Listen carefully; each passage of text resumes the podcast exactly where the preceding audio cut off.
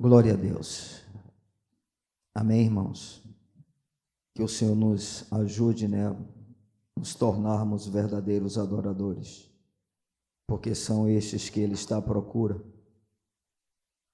Não cantores, não bons instrumentistas, mas adoradores. Amém.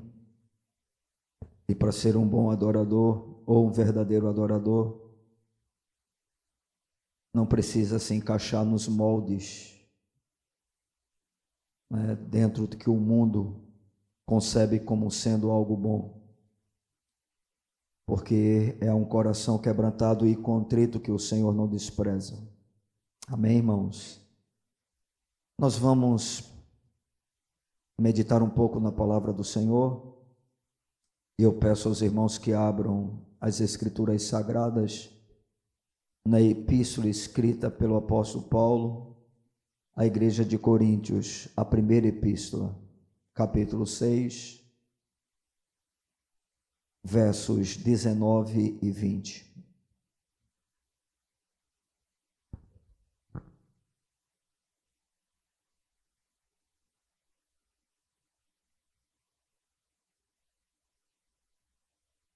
1 Coríntios capítulo 6, versos 19 e 20. Glória a Deus. Paulo está exortando a igreja de Coríntios, procurando mostrar para o povo de Deus a grande diferença entre a nova vida e a vida velha, entre o ser cristão e apenas estar dentro de um templo e quando ele chega no verso de número 19 e 20, ele diz: Acaso não sabeis que o vosso corpo é santuário do Espírito Santo que está em vós, o qual tendes da parte de Deus e que não sois de vós mesmos? Porque fostes comprados por preço. Agora, pois, glorificai a Deus no vosso corpo. Amém, amados. Bendito seja o Senhor. Eu creio que os irmãos né, que aqui se encontram presentes devem concordar comigo que há uma diferença enorme entre chamar Jesus de Senhor e declarar, crer na palavra de Deus até mesmo professando isso de uma maneira pública com os nossos lábios e ver realmente esta fé que nós confessamos com a nossa boca sendo experimentada e vivida na vida daquele que diz que crê. Ou seja, Falar que Jesus é o Senhor, afirmar que a Bíblia é a palavra de Deus, e até mesmo citar passagens né, que se encontram nesse livro, que nós afirmamos nele acreditar, é uma coisa. Mas experimentar na praticidade do nosso dia a dia a fé que nós realmente afirmamos possuir é uma outra bem diferente. E quando nós realmente temos uma fé bíblica, uma fé que salva, uma fé que realmente produziu em nós uma nova vida, o objetivo ou o propósito dessa fé é tão somente a glória de Deus e isso faz com que aquele que realmente possui essa fé, ele se torne, ou pelo menos vá se tornando, cada vez mais semelhante ao Senhor Jesus. Muitas pessoas né, afirmam crer no Senhor, mas parecem que não conseguem compreender qual o propósito maior da fé que Deus lhe concede. Deus não nos dá fé para que a gente passe a ter coisas, a alcançar conquistas nesta vida. Ele nos dá a fé para que a gente se torne semelhante ao seu Filho Jesus Cristo. E nós podemos perceber isso em textos que são bem interessantes. O primeiro deles se encontra na epístola escrita pelo apóstolo Paulo à igreja de Roma, no capítulo de número 8, no versículo de número 29, quando Paulo faz a seguinte afirmação: Porquanto aos que de antemão conheceu, também os predestinou para serem conformes à imagem de seu filho, a fim de que ele seja o primogênito entre muitos irmãos. Ou seja, a fé que Deus nos dá não é para que a gente tenha uma transformação nas circunstâncias da nossa vida no sentido de nos favorecer. Porque esse é o tipo de fé que todo mundo quer ter e essa é uma das principais razões que as pessoas buscam o Senhor. A fé que o Senhor nos dá é para nos tornarmos mais e mais semelhantes a Jesus. Em 1 Coríntios capítulo 11, versículo de número 1, é um versículo bem conhecido ainda que alguns não conheçam quando nós citamos o texto, mas você o sabe de cor. É uma declaração feita pelo apóstolo Paulo à igreja de Coríntios, quando ele diz: "Sede meus imitadores, como eu sou de Cristo". Sede meus imitadores, como eu sou de Cristo. Ou seja, para que cremos no Senhor? Para nos tornarmos semelhantes a Ele. É isso que significa a palavra discípulo. É a busca de se tornar igual ao Mestre. Não apenas aprendendo, não é? Naquilo que se escuta dele, mas, sobretudo, vendo a maneira como ele vive e vivendo da mesma forma que ele. E esse é mais um texto que nos comprova que o propósito da nossa fé, da fé cristã, quando nós realmente somos cristãos e fomos transformados pela graça de Deus, é a glória de Deus nos conformando à imagem de Jesus. Um outro texto que eu creio que vale a pena a gente ver é o que nós utilizamos no início desse culto, que se encontra em Efésios, capítulo de número 4, e a gente precisa ler apenas três versículos, que são os versículos de número 11 até o 13.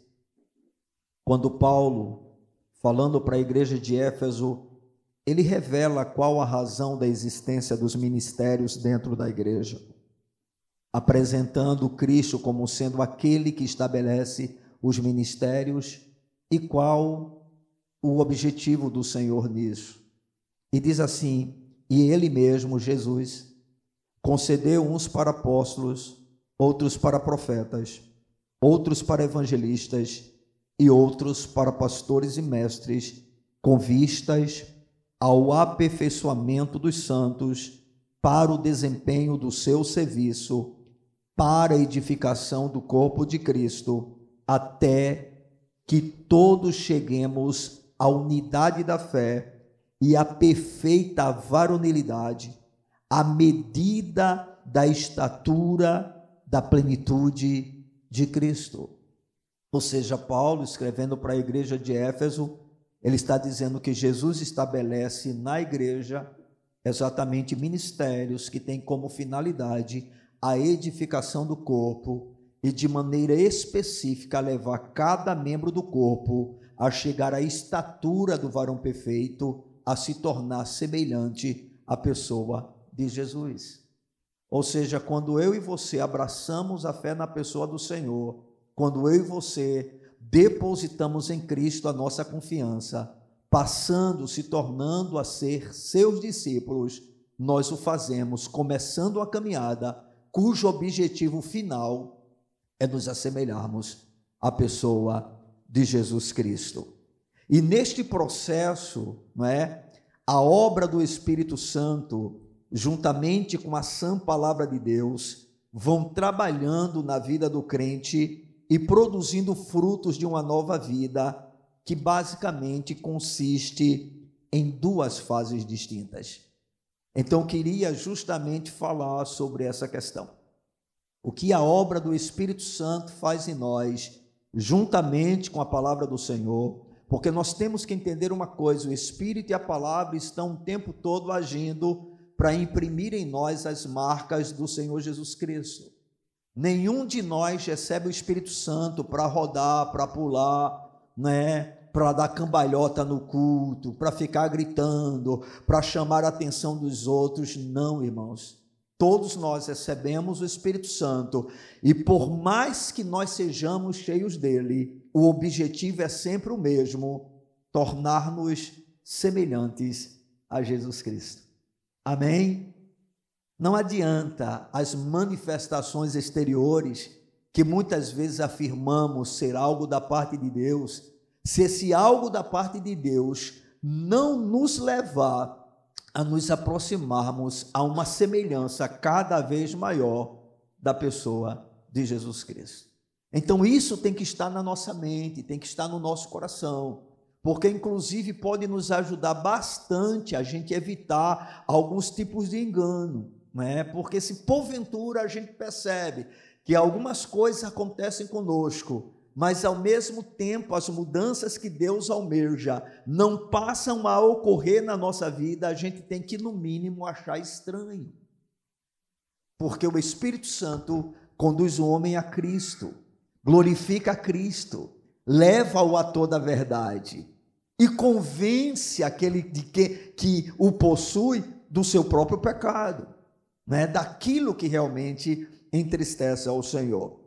Então a gente pode perceber, né, e foi isso que Deus colocou no meu coração para compartilhar com vocês nesta noite, duas fases específicas que todo cristão né, ele deve viver, tá certo? Ele precisa passar por elas, ele precisa experimentar isso em uma proporção ou maior ou menor, mas ele tem que passar por essas coisas.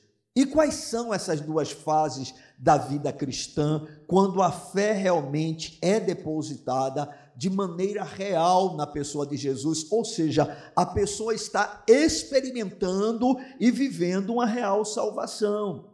Ela foi alcançada pela graça de Deus. Ela não está apenas dentro de um templo, ela não se tornou simplesmente membro de uma congregação, de uma denominação religiosa. Não, ela nasceu do alto, nasceu de cima.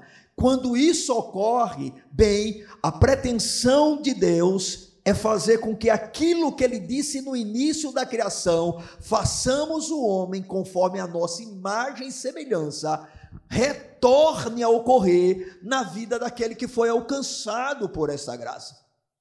O pecado entrou no homem e o deformou, o afastando de Deus e o impossibilitando de ser semelhante ao Senhor, que é a razão pela qual ele foi criada, criado.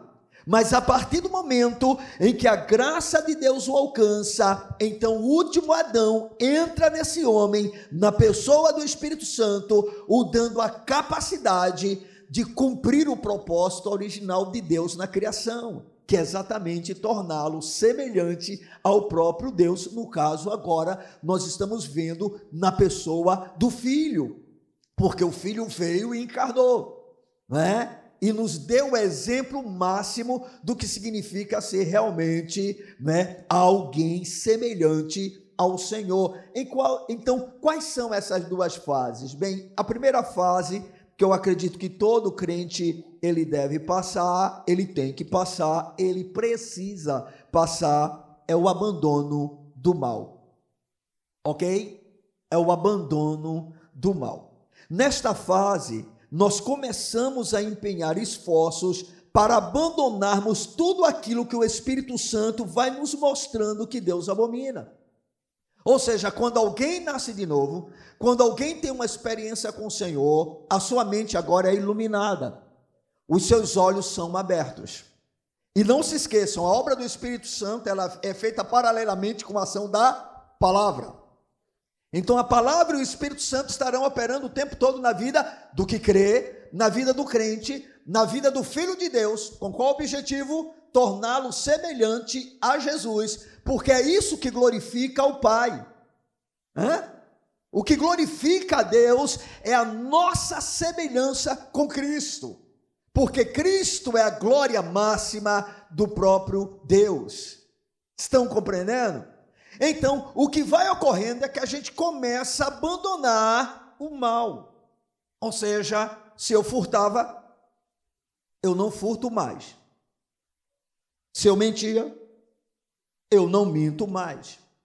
Se eu adulterava, eu não adultero mais. Se eu matava, eu não mato mais. Enfim, nós começamos no processo de abandonar aquilo que nós passamos a ter a consciência de que é algo mal, e não apenas em relação a Deus, mas também em relação ao meu próximo. Ou seja, eu começo a ser trabalhado pelo Senhor para deixar de fazer com o outro o que eu não gostaria que fosse feito comigo. Estão compreendendo? Isso é o abandono do mal, que pode ser de alguma forma resumido como se fosse a guarda da lei. Vocês já observaram que a lei de Deus ela está estabelecida sobre praticamente oito coisas, se eu não me engano, negativa? Eu não sei se vocês já notaram isso. Como é que o Senhor começa a lei? Não terás outros deuses diante de mim. Ok? Presta atenção, não terás. A lei diz: não terás outros deuses diante de mim. Depois, não farás para ti imagem de escultura. Ok? Não farás. Terceiro, não tomarás o nome do Senhor teu Deus em vão. Aí, no próximo mandamento, não fala necessariamente um não, porque fala sobre a guarda do dia do Senhor. No quinto mandamento diz: honra teu pai e tua mãe, não vem de forma negativa, mas a partir daí, não matarás, não adulterarás, não furtarás, não dirás falso testemunho contra o teu próximo e não cobiçarás. Então nós observamos que a lei do Senhor, ela é uma lei para frear o mal no coração do homem. É para colocar um freio. Ou seja, a lei do Senhor, ela tem de maneira ampla, geral, o mesmo objetivo das leis humanas. Por exemplo, se uma pessoa mata outra, em um país sério, ela vai para onde? Para cadeia. No Brasil, não, claro, eu estou falando de um país sério. Ok, irmãos? Porque a lei estabelece isso, que se você faz mal para o outro, você tem que o quê? Pagar. Né? Porque são coisas que são necessárias para o bom relacionamento social, para que a gente tenha bons relacionamentos. Ou seja, isto é o abandono do mal, tá bom? Então, quando alguém se encontra com Cristo, imediatamente, na hora que o Espírito Santo passa a habitar dentro dela, conforme eu disse, volta a sua consciência em relação ao bem e ao mal. Essa pessoa agora, ela pode fazer a opção de não mais fazer o mal, e à medida em que o evangelho vai sendo apresentado para ela, ela vai conhecendo todo o mal que habita no seu coração e vai dizendo não. E vai dizendo não e vai dizendo não. É exatamente isso que a palavra de Deus nos revela. Revela. A gente vê dentro desse processo que a lei de Deus, ela vai sendo impressa em nosso coração e tem um efeito real no nosso relacionamento tanto com ele como também com os nossos semelhantes. Ou seja, nesse processo, nessa fase da nossa vida cristã, em que o mal vai sendo abandonado, a gente começa a ter uma relação, começa a ter uma relação correta com Deus e também uma relação correta com o nosso próximo. Ou seja, a gente agora já não mais o prejudica. Estão entendendo? Porque a nossa vida passada né, era só de praticamente prejudicar os outros. passar por cima dos outros, né? enganar os outros, mentir para os outros, tirar vantagem sobre os outros. Não era assim que nós vivíamos? Procedíamos dessa maneira. O nosso corpo era usado dessa forma, não é? Mas aí a graça de Deus nos alcançou, o Espírito Santo veio sobre nós, o amor de Deus foi derramado em nosso coração. Então a primeira coisa que a gente começa a entender é: eu não posso fazer o mal para o meu próximo, eu não posso fazer o mal para o meu irmão, e eu não quero fazer o mal contra Deus. Por quê? Porque agora eu entendi, eu descobri que Ele me ama, que Ele me quer, que eu sou dele e que eu preciso fazer a Sua vontade. Então isso traz realmente algo né, que produz uma mudança no nosso coração. E nós vamos experimentando isso. Nós podemos fazer, chamar esta fase, tá certo, da nossa vida de fase passiva do amor. Não é? É aquela fase que a gente ama, mas o nosso amor está limitado a não fazer o mal. Estão compreendendo? A gente pode observar isso em Romanos capítulo de número 13, os versos 8 e 9. Romanos capítulo 13, versos 8 e 9. Observe. A ninguém fiqueis devendo coisa alguma. Por quê? Porque quando você deve alguém não paga, você está fazendo o quê? Prejudicando o seu próximo. Você gostaria que isso fosse feito com você? Não. Quando você empresta, você tem a expectativa de que uma coisa é dar, uma outra coisa é emprestar. Não é? Quando você diz, eu estou te emprestando isso, você está dizendo, me devolva, por favor. Não é assim? Mas aí Paulo diz: A ninguém fiquei devendo coisa alguma, exceto o amor, com que vos ameis uns aos outros, pois quem ama o próximo tem cumprido a lei. Aí veja: Pois isto não adulterarás, não matarás, não furtarás, não cobiçarás, e se há qualquer outro mandamento, tudo nesta palavra se resume: amarás o teu próximo como a ti mesmo. Então, Paulo aqui vai apresentar o amor como sendo a solução para o fato da gente não prejudicar o outro. Ou seja, nós vamos abandonar a maldade que tanto nos dominava. Porque, irmãos, a nossa pecaminosidade ela é tão terrível que a gente não se conforma, e é claro, em fazer mal apenas contra Deus. Porque a nossa inimizade com Deus é algo claro antes de conhecermos a Cristo. E o tempo todo o afrontávamos, blasfemávamos o seu nome, pecávamos contra ele, mas essa nossa relação com Deus, ela se refletia no nosso semelhante no nosso próximo. E quantos de nós vivemos uma vida totalmente maligna, né, até o extremo no nosso passado? Mas quando a graça de Deus nos alcançou, parece que as primeiras coisas que começam a sair da nossa vida é aquilo que faz mal claramente para o próximo. Eu estou falando aqui de conversões genuínas, verdadeiras, e não apenas frequentadores de um templo ok? É impossível que alguém que conheça Cristo permaneça no seu mesmo estado do passado, porque o Espírito da Verdade vai conduzir essa pessoa a toda a verdade.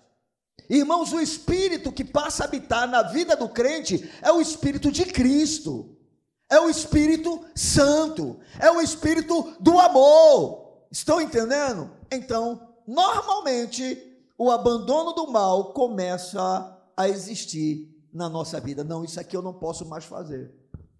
Observe que a gente fica muito preso a isso. Você ainda deve conhecer algumas pessoas que dizem: Eu não posso fazer isso, porque eu sou crente. Bem, eu não posso mais fazer isso. Você já notou que é uma pergunta muito comum alguém chegar para vocês e crente pode fazer isso?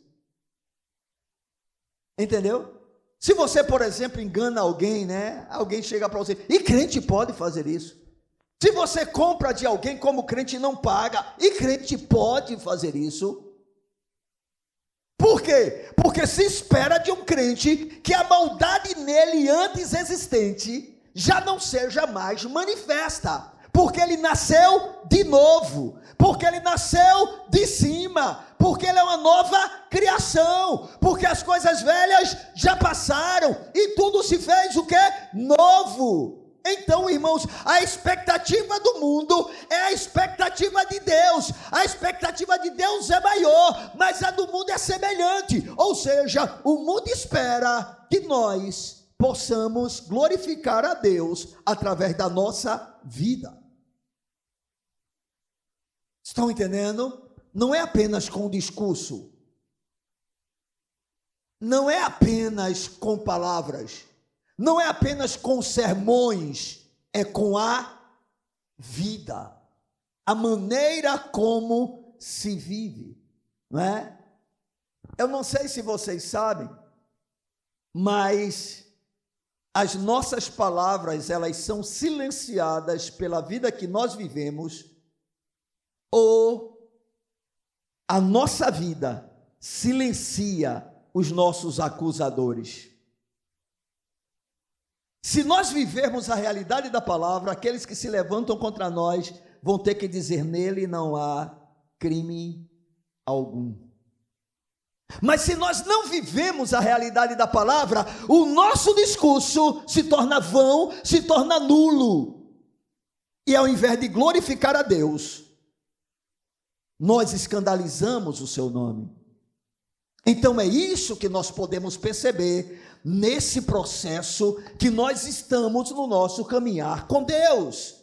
Um outro texto bastante interessante que eu gostaria de mostrar para os irmãos é que nesse processo a vida cristã ela se parece com o despince da vida velha, ou seja, um arrancar das vestes do passado.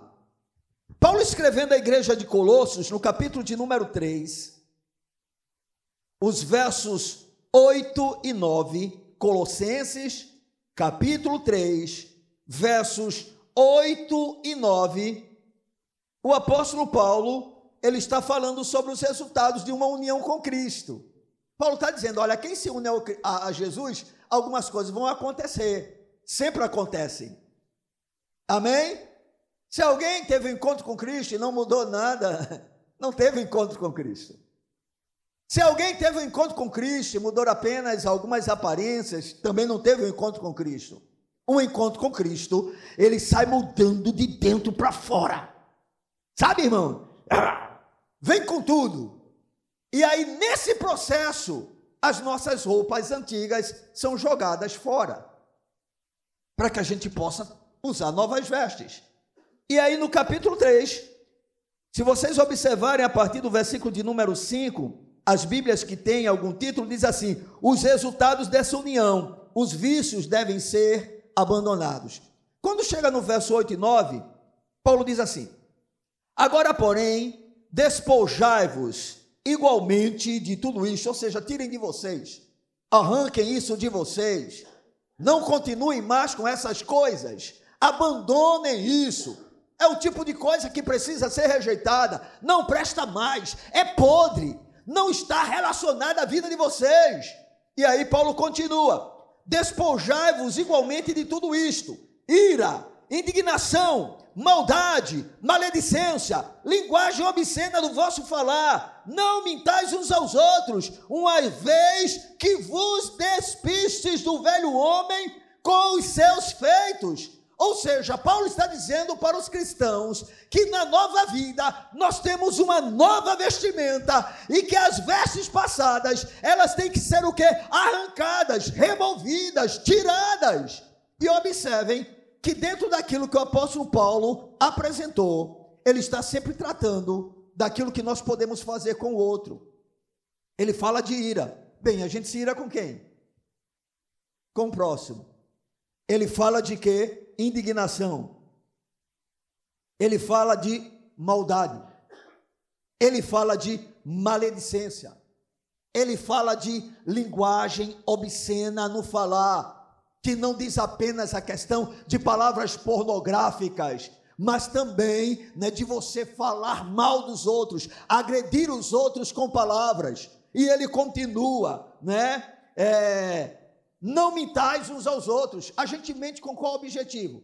Para beneficiar a nossa vida e prejudicar a dos outros. Normalmente é isso que nós fazemos. E ele termina dizendo: Uma vez que vos despistes do velho homem com os seus feitos. Ou seja, nesse processo da nossa vida, tá certo? Essa fase é uma fase em que a gente está abandonando o mal. Eu posso chamar essa fase de fase passiva do amor. É o amor demonstrado de maneira negativa. Negativa em qual sentido? É eu deixar de fazer tanto para com Deus, como também para com o próximo, aquilo que é mal para ele. Essa é a nossa primeira fase, o abandono do mal. Mas irmãos, a vida cristã vai além disso. Tá bom? E aí eu vou tentar explicar para você, tá certo? O que nós já queremos dizer. Por exemplo, o marido ele pode não cometer adultério. A Bíblia diz o que? Não adulterarás. Ok? Certo? Quando o homem adultera, ele está fazendo mal contra quem? Primeiro contra Deus. Porque a sua lei diz não adulterarás. Certo? Mas ele não está fazendo mal apenas contra Deus. Ele está fazendo mal contra a sua esposa, porque é um ato de traição. Inclusive tendo a possibilidade de trazer doenças para a vida dela. Fazendo mal para os seus filhos, porque dependendo dessa traição, pode haver um fruto. O dinheiro que seria para a família agora vai ser dividido com outras pessoas. E a palavra de Deus fala muito a respeito disso. Não é para não dar força exatamente para outras mulheres e coisas dessa natureza, porque depois nós vamos nos arrepender. Nós vamos ter problema. Mas aí esse marido, ele cumpre o amor na sua parte negativa. Ele não adultera, ele não sai com a outra mulher, ele não trai a mulher. Ela não tem problema em relação a isso. Mas ele é um mau marido.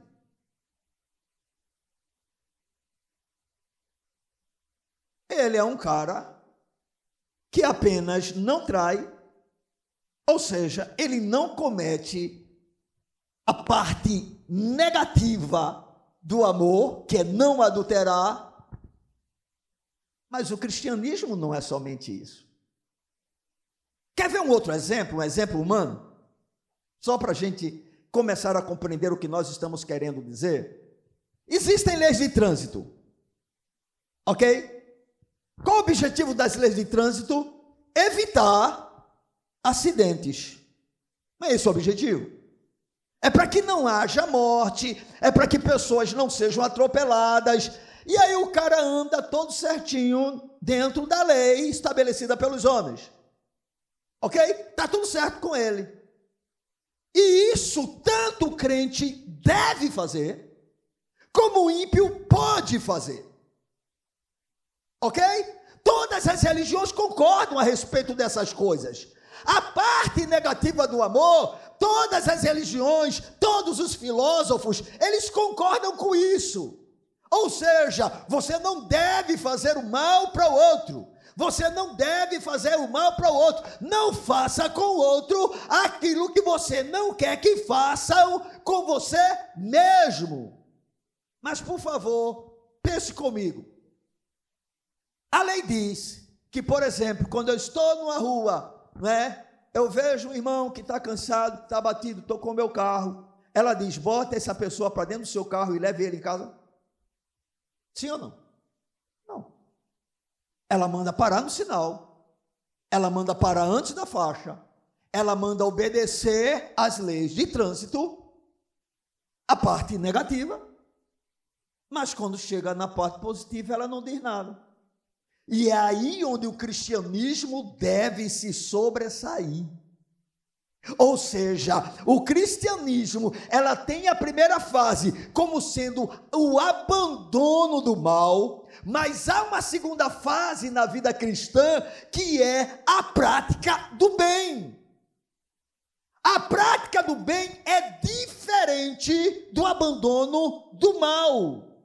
O abandono do mal é uma ação passiva da nossa parte, que deve acontecer, deve existir.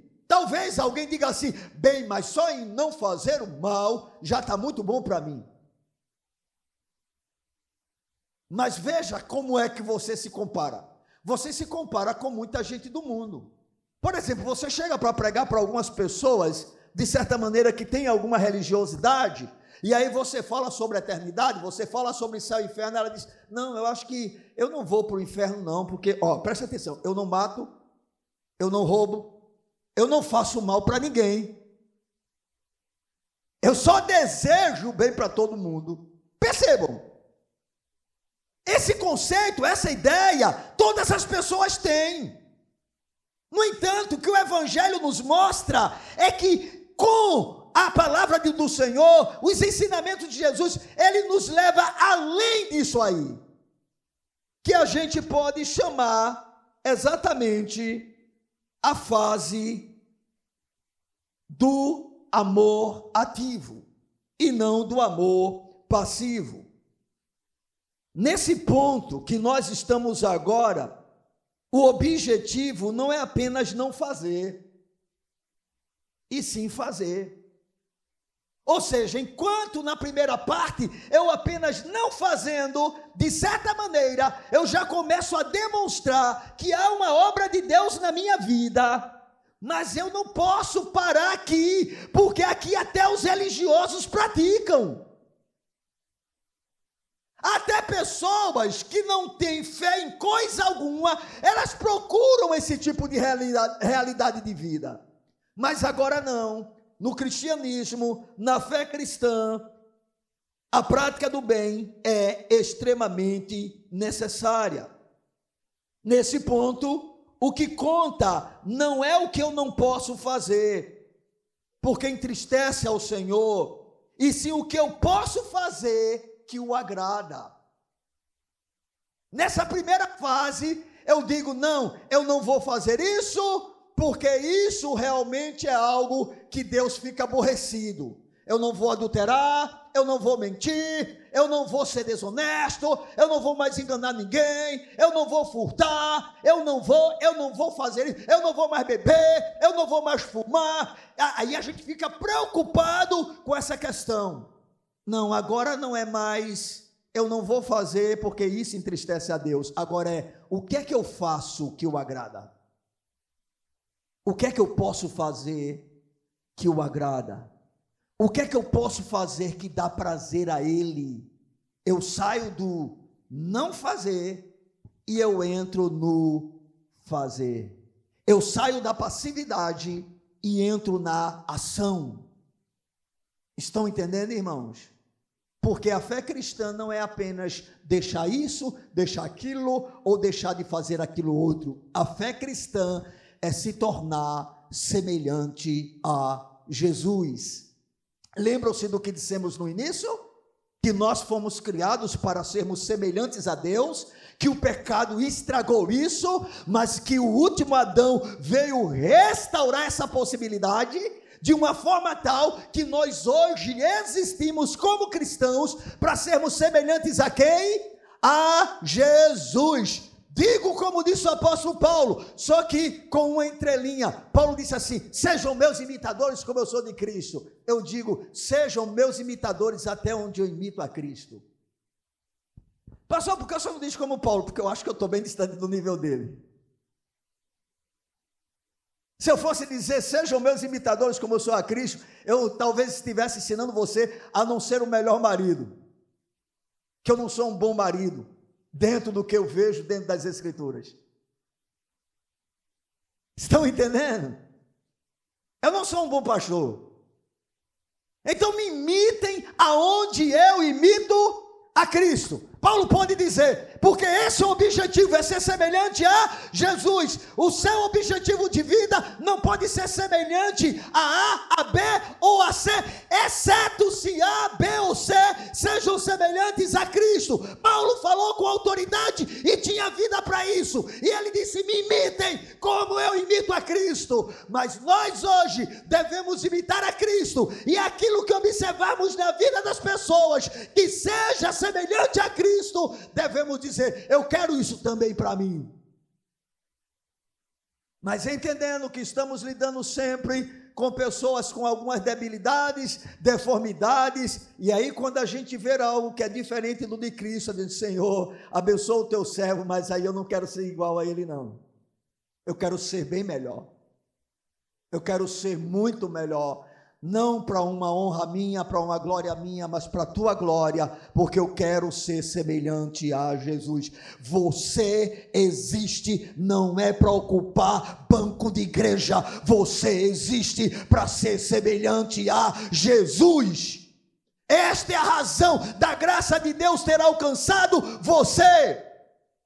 Não há uma outra razão, não há um outro propósito, irmão.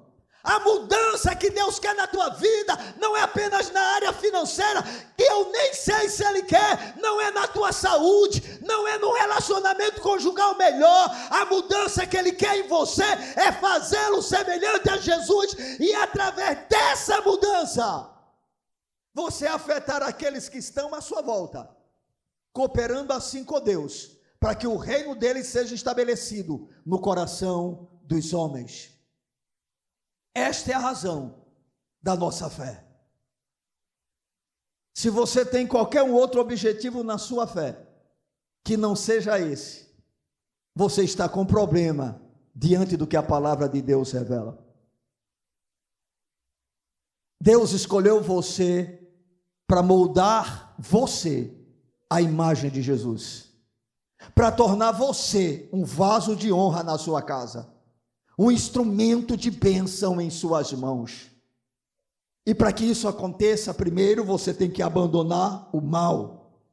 Mas você precisa avançar, não se conformando com essa passividade, não se acomodando a ela, e avançar, crescer na prática do que é bom na prática do bem. Ou seja, não é apenas um amor passivo. Não, eu não traio minha mulher. Tá bom, mas a tua mulher só vive reclamando de você. Porque ser um marido fiel na área sexual não quer dizer um bom marido. Ser um trabalhador honesto não quer dizer ser um bom trabalhador. Estão compreendendo? Então a fé cristã, ela nos tira de um degrau e vai nos colocando em outro para que a vida de Jesus esteja se manifestando mais e mais em nós. E deveria ser essa parte que nos difere verdadeiramente do mundo.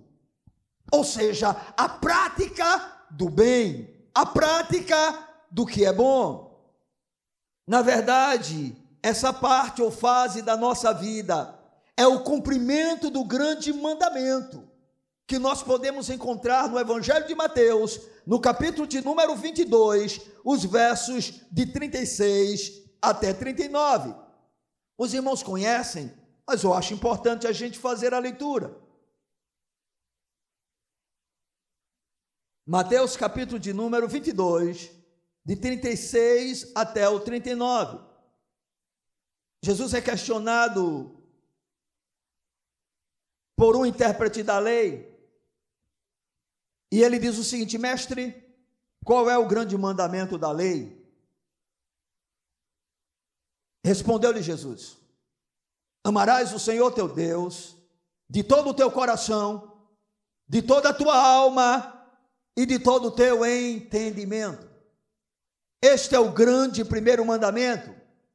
O segundo, semelhante a este, é: amarás o teu próximo como a ti mesmo. O que é que dizia a lei? Não faça, não faça, não faça, não faça. A lei punha freio na maldade do homem. O que é que diz a graça? Ame, ame, ame.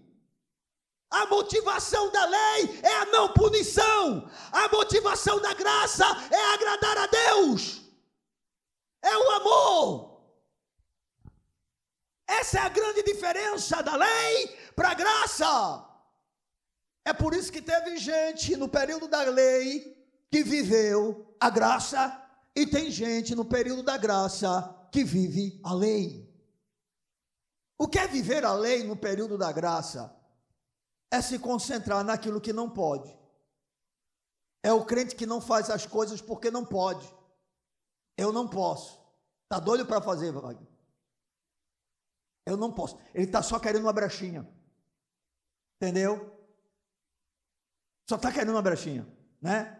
As moças que usam biquíni, que eh, vão descompostas para a praia, né? se ela vai para um passeio onde a Igreja Evangélica Água da Vida está promovendo, pastor Marcos está presente, né? se ela for questionada, vai dizer, ah, é porque a gente não pode colocar biquíni, a igreja não permite. O pastor, ele pega pesado. O pastor bate mesmo. Eu não posso.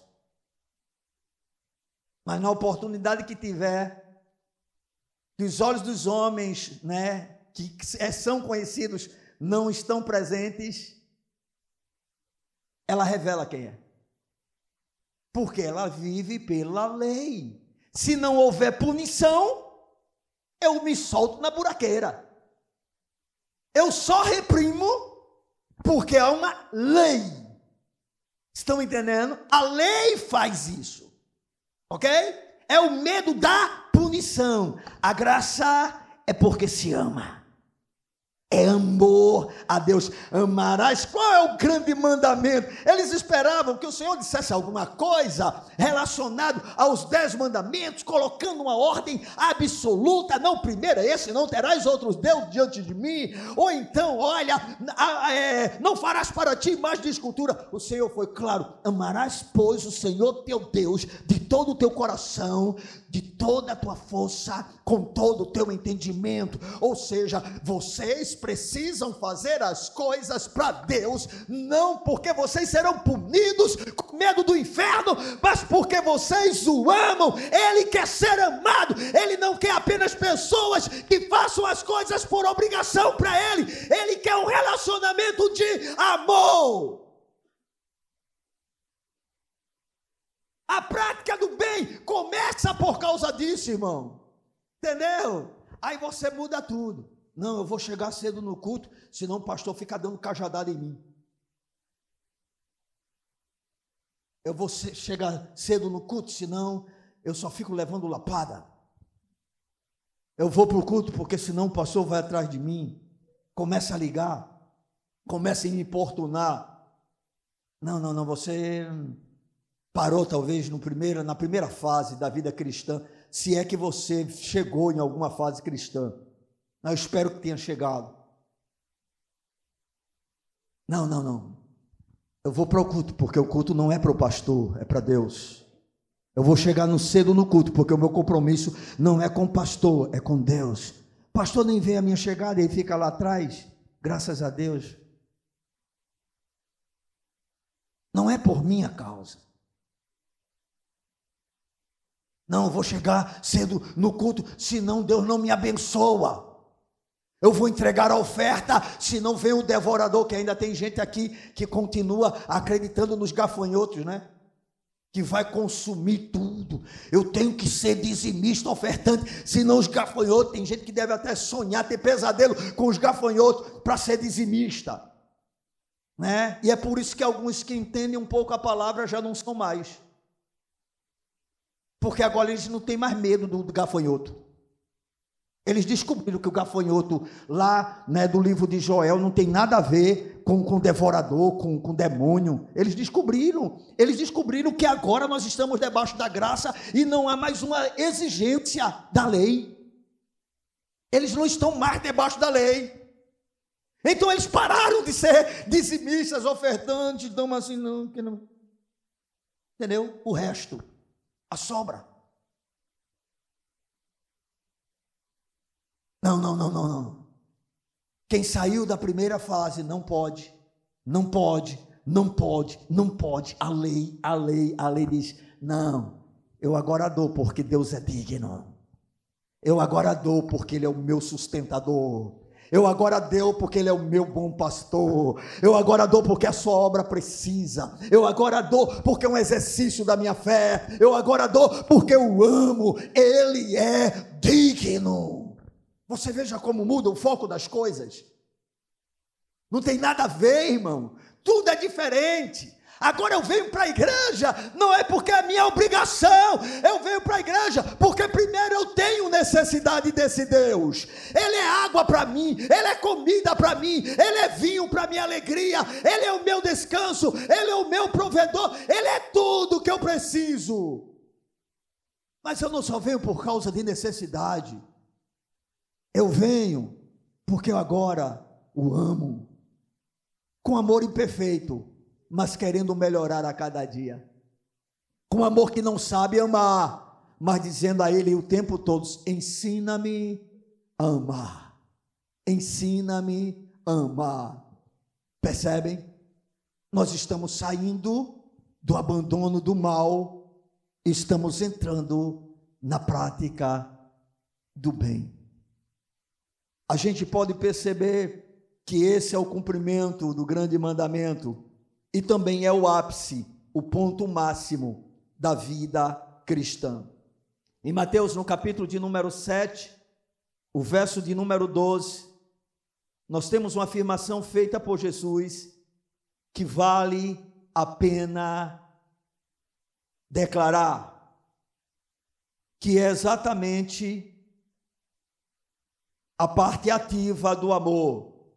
Enquanto o mundo diz não faça aos outros o que você não quer que façam a você. Jesus diz: Tudo quanto, pois, quereis que os homens vos façam, assim fazei-o vós também a eles, porque esta é a lei e os profetas. Ou seja, Jesus vai além da filosofia, Jesus vai além da religiosidade, Jesus vai além de todo o conhecimento de bondade desse mundo. O mundo diz: não faça o mal para os outros, porque você não quer que os outros façam mal para você. Jesus diz assim: faça o bem para os outros da mesma maneira como você gostaria que o bem fosse feito para você. Isto é o Evangelho, irmãos. E esta é uma fase que eu e você temos que dizer: Deus, me ajuda a chegar nela, me ajuda a vivenciá-la. Ah, irmãos, por quê? Porque nessa fase aqui, ela acaba com o nosso egoísmo. Eu não preciso ser uma pessoa que não seja egoísta para não fazer o mal.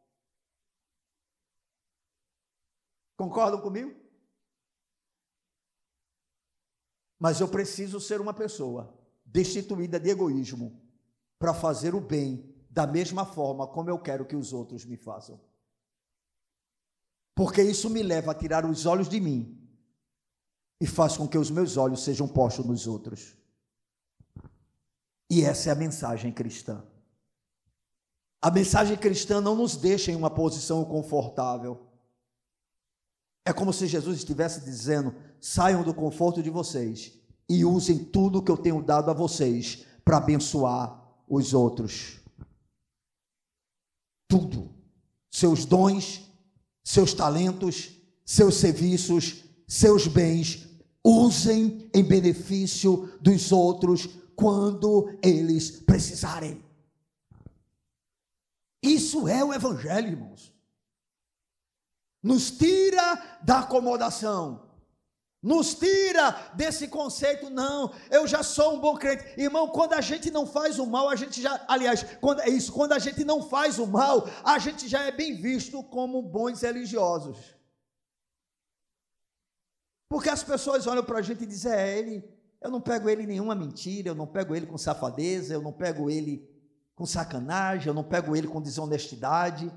É, é um bom, né? É um bom crente. Não, para Jesus ele não quer que a gente seja apenas um bom crente. Ele quer que a gente seja perfeito, como é perfeito o seu Pai que está nos céus.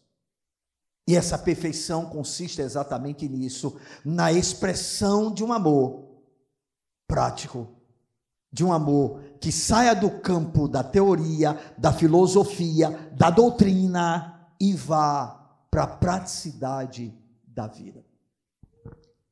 Ainda no Evangelho de Mateus, no capítulo 5, versículo de número 48, Jesus faz uma declaração que eu acabei de afirmar agora. São palavras do próprio Jesus. Depois que Jesus fala sobre a necessidade de amar ao próximo, ele conclui dizendo: portanto, sede vós perfeitos, como é perfeito o vosso Pai celeste. Ou seja, o amor é ação. O amor não é apenas passividade. O amor não é simplesmente deixar de fazer o mal, o amor é fazer o bem. Não se contente apenas em abandonar o mal, queira fazer o bem. Se para deixar de fazer o mal já requer de nós um esforço, eu posso garantir para você que fazer o bem exer, é, é, requer de nós um esforço ainda maior. Não deixar de fazer o mal, eu tenho que fazer morrer a minha carne todo dia. Mas para fazer o bem, a morte ainda é mais intensa porque eu tenho que estar abrindo mão de mim mesmo. Presta atenção, quando eu deixo de fazer o mal, né? Eu estou, de certa maneira, apenas ouvindo a voz do Senhor, diga, não faça isso, não faça aquilo, não faça aquilo outro, né? Eu estou dizendo que eu não vou fazer para o outro o que eu não quero que ele faça comigo, mas quando se trata de fazer o bem, a coisa complica, porque vai requerer atitude às vezes vai tirar um pouco o meu tempo de descanso, às vezes vai mexer nos meus bens, nas minhas posses, naquilo que Deus coloca em minhas mãos. E é isso que a palavra do Senhor nos ensina. Então, para que a gente possa glorificar ao Senhor, sendo modelados mais e mais à imagem de Cristo, se nós temos uma fé realmente bíblica, cristã, na pessoa de Jesus, na palavra de Deus, o Espírito Santo está trabalhando em nós, juntamente com esta palavra, primeiro, para que a gente abandone o mal, mas também para que a gente possa praticar o bem. Uma coisa é dizer, não devo fazer mal aos outros, e esta pode ser uma obrigação que até mesmo a lei estabelece para nós. E eu falo tanto da lei de Deus como a lei dos homens. Ou seja, a própria lei exige isso de nós. Outra coisa muito distinta é dizer: devo me esforçar em ajudar outros, sendo amável com eles, assim como eu gostaria que outros me ajudassem, sendo amáveis comigo. Somente o amor poderá nos ajudar a fazer isso. A atitude de quem afirma não devo fazer mal a ninguém pode ser boa aos olhos dos homens, porém, apenas a fé cristã é quem sustenta. Devo fazer todo o bem que eu puder a todos. A todos. Começando principalmente pelos da família da fé e se estendendo até os inimigos. Amém, irmãos? O maior exemplo disso está na história contada por Jesus do samaritano. Que foi justamente quando Jesus tentou mostrar o que seria amar ao próximo. E todos nós sabemos que samaritanos e judeus não se davam, havia um ódio declarado de uns para com os outros, eles não se aceitavam, não havia convivência amigável, amistosa. E Jesus vai usar exatamente esse exemplo para mostrar que esse é o tipo de amor que agrada a Deus. Este é o tipo de amor que vai além de dizer assim: não odeie os judeus para o samaritano. Né? Então a Bíblia não diz não odeie os seus inimigos, a Bíblia diz ame os seus inimigos. Estão entendendo? Se fosse somente não odeie, eu não precisava fazer nada quando o cabo estivesse se acabando, meu irmão. Está morrendo infeliz? Não, não tenho ódio dele, não, mas se Deus levar, tá bom demais. Eu não odeio ele, não, mas bem feito. Eu sabe do meu coração, eu não odeio, não. Mas bem feito. Tem que pagar mesmo, infeliz. Pode até usar a palavra, né? O que o homem semear, isso ele vai colher. Não, a Bíblia não diz isso. A Bíblia diz: ame aos vossos inimigos. Ore pelos que vos perseguem. Oh, irmãos, como o cristianismo é diferente. E nós temos a possibilidade de viver essa realidade para a glória de Deus. Se você é um cristão, se a graça de Deus te alcançou, se você reconhece Cristo como sendo o Senhor da tua vida, se você realmente nasceu de novo, se você na sua batalha da fé já venceu muitos maus e males e os abandonou, bem, chegou a hora e já passou dela da gente entender que a fé cristã vai além. Ela quer que nós pratiquemos o bem. Então empenhemos esforços nesse sentido. Lutemos diante de Deus para acabar com o nosso egoísmo para a gente fazer morrer essa parte da nossa vida que pensa tão somente em si mesma. Creio que Deus tem pressa em fazer isso, porque essa é uma das maiores evidências de que Jesus está sendo formado em nós. Amém, irmãos? De nada adianta o nosso conhecimento intelectual dessa palavra, se essa verdade que está sendo compartilhada agora não for gradativamente experimentada por nós. Eu quero concluir a nossa reflexão afirmando que nós não podemos ter uma fé que se conforme apenas com o abandono do mal. Isso é muito pouco. Isso é muito pouco. Você deixou de consumir droga? Isso é muito pouco. Mas, pastor, quando eu consumo uma droguinha, tomo, fumo uma maconhazinha, Entendeu? Não estou fazendo mal para ninguém. Mentira sua, você está fazendo mal. O consumo de droga alimenta tráfico. Traficante mata. Entendeu? Quando se deve a traficante, eles não vão botar o seu nome no SPC e no Serasa, não. Eles vão buscar você e vão lhe matar. Então, quando você consome o seu baseadozinho, estou fazendo mal a ninguém, você está alimentando o crime.